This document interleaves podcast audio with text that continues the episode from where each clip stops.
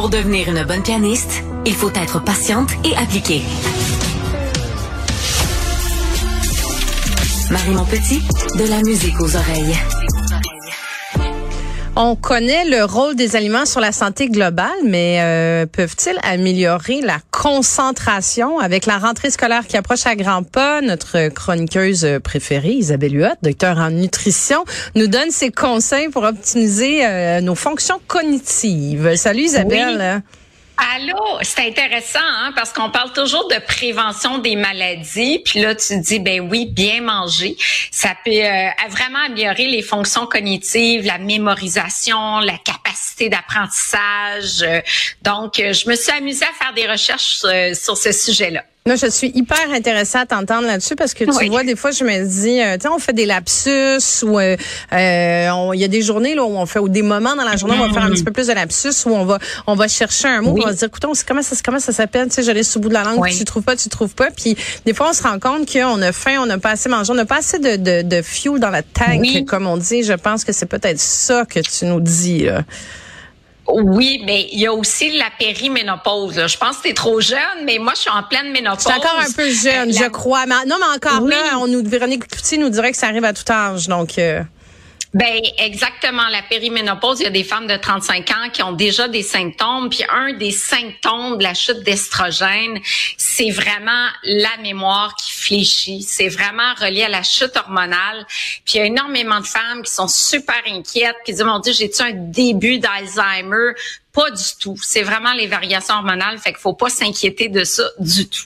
Mais là, si on revient dans les conseils, parce qu'on a abordé, on a parlé du jeûne intermittent en début de saison pour les enfants, pour l'école, j'ai fait une petite revue de littérature. Le fait de déjeuner le matin, ça va vraiment augmenter la capacité d'apprentissage. Il y a 45 euh, études, entre autres, qui ont vraiment démontré le lien entre un déjeuner équilibré et puis ben, l'attention à l'école.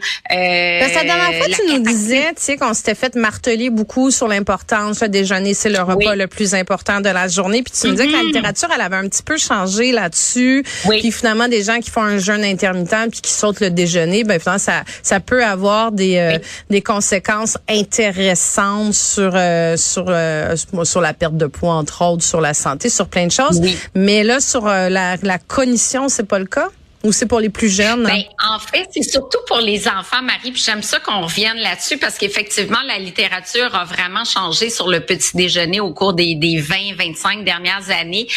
Mais jamais je recommanderais le jeûne intermittent chez un enfant, un adolescent où les besoins nutritifs sont élevés, où on a quand même 20 ans de littérature qui démontre des, une influence positive sur les résultats académiques, sur euh, la capacité d'apprentissage c'est récent, les études sur le jeûne intermittent chez l'adulte. On parle de 2019 à peu près. Je serais pas prête à dire à des parents euh, ça serait bon pour votre enfant de faire le jeûne intermittent pour sa santé métabolique, euh, pour le poids, pour l'inflammation. J'irai pas là encore. La littérature est trop récente. Pour les adultes, oui, il y a des bienfaits essentiellement sur la tension artérielle, sur la santé métabolique, sur la micro-inflammation, l'inflammation de bas grade. Mais pour les enfants, le déjeuner avant d'aller à l'école, c'est euh, c'est important. Puis un déjeuner oui, glucidique. Ah, mais ça, j'allais te demander, Isabelle, y a-tu un déjeuner, tu sais, entre autres pour euh, pour nos ados, là. Tu sais, les ados, il y a un moment donné, il y en a qui mangent, ils se lèvent le mm. matin puis ils ont faim parce que peut-être ils sont dans des poussées de mm-hmm. croissance aussi, mais t'en as d'autres, tu sais, je, mm-hmm. je, je, pense aux filles, entre autres, qui des fois, à un moment donné, arrivaient à 15 ans, 16 ans, ça grandit pas mal moins vite, sont fatigués le matin. Quand c'est la reprise de l'école, ils sont habitués à se lever plus tard pendant l'été aussi. L'appétit est moins là. Un, comment on fait pour le, mm. le stimuler? Puis c'est quoi le, ton déjeuner idéal? Pour, euh, pour partir la journée avant d'aller à l'école?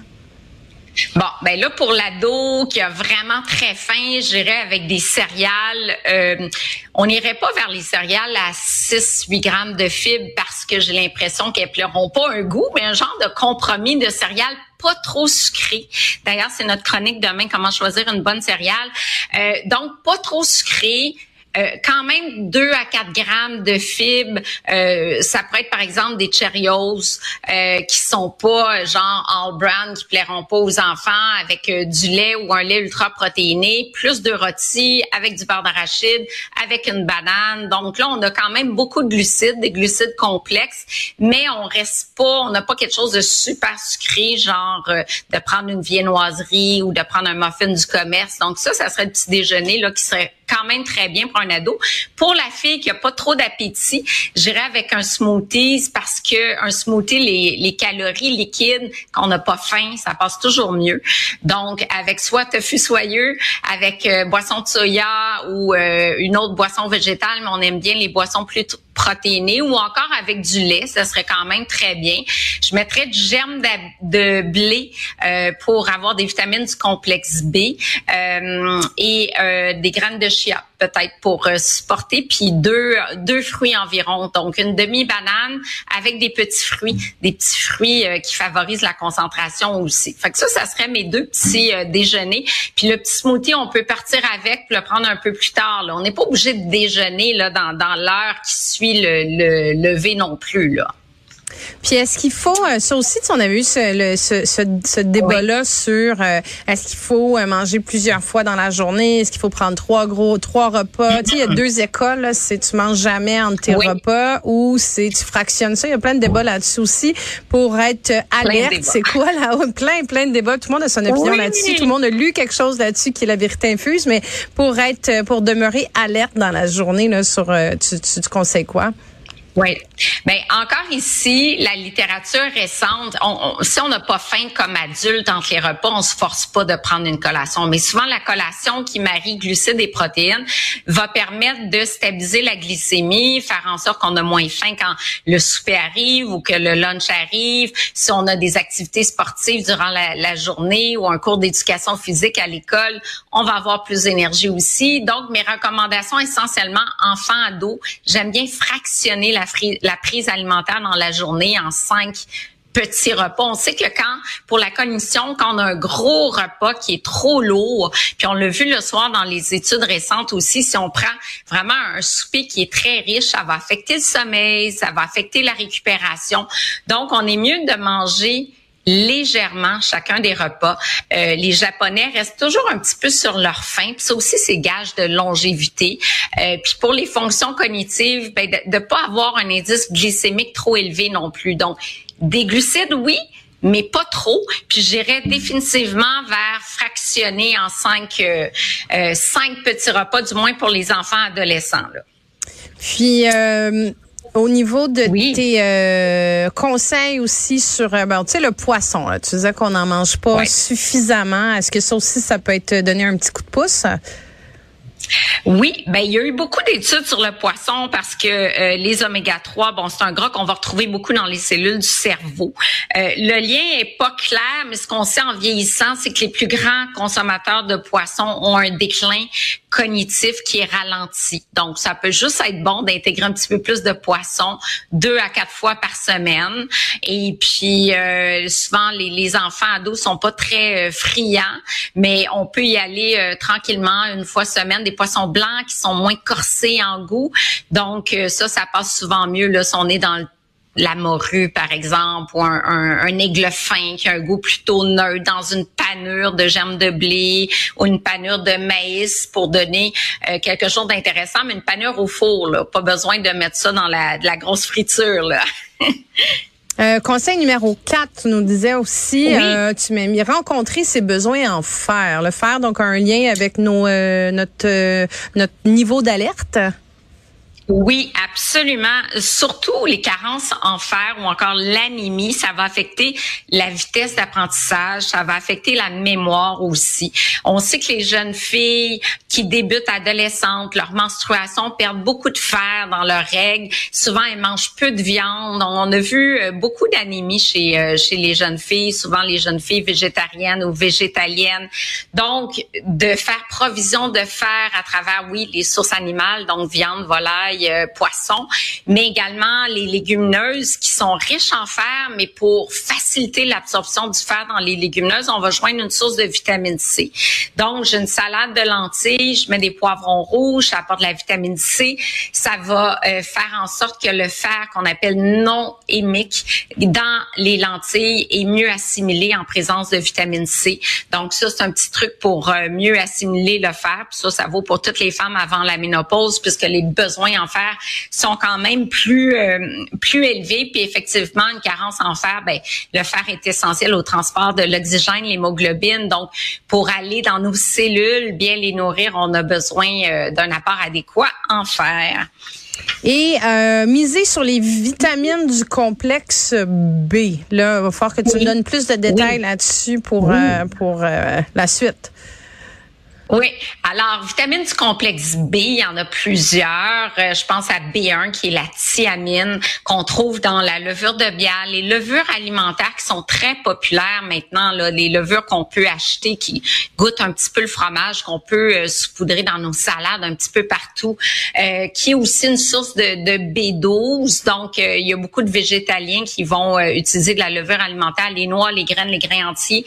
Donc, toutes les vitamines du complexe B contribuent à l'énergie. Euh, il y a beaucoup de vitamines aussi qu'on dit anti-stress dans les vitamines du complexe B. Et il y a un lien aussi avec la cognition. Donc, il y a B1, B6, B12, les plus importantes. B6 dans la banane, pomme de terre, germe de blé. Et B12, produits d'origine animale essentiellement. Et ça, c'est vraiment comme un, un, cocktail gagnant là, pour, euh, pour la cognition.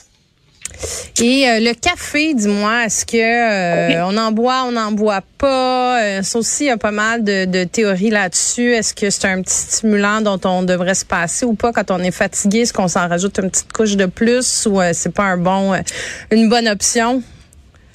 Ben, c'est un stimulant du système nerveux central. Le café, honnêtement, on a des belles études qui commencent à rapporter des effets bénéfiques, euh, même sur la prévention de l'Alzheimer, Parkinson, euh, euh, prévention du diabète de type 2. Encore là, je m'adresse vraiment aux adultes. Il y a eu un rappel des boissons énergisantes. On a parlé de la boisson Prime Energy il y a quelques semaines ensemble. Cette semaine, il y a eu un autre rappel d'une quinzaine de boissons énergisantes qui contenaient trop de caféine ou encore qui n'avait pas les mises en garde qu'on doit inscrire sur la bouteille. Donc, conseil aux 18, conseiller aux 18 ans et plus, pas aux femmes enceintes et allaitantes, ne pas consommer plus qu'une bouteille ou deux bouteilles par jour. Il y avait même un yerba maté, euh, qui est une plante d'Amérique du Sud qui fournit naturellement de la caféine, qui n'avait pas aussi les mises en garde. Et ça, c'est obligatoire. Donc, l'Agence canadienne d'inspection des aliments a fait un rappel d'une quinzaine de boissons énergisantes.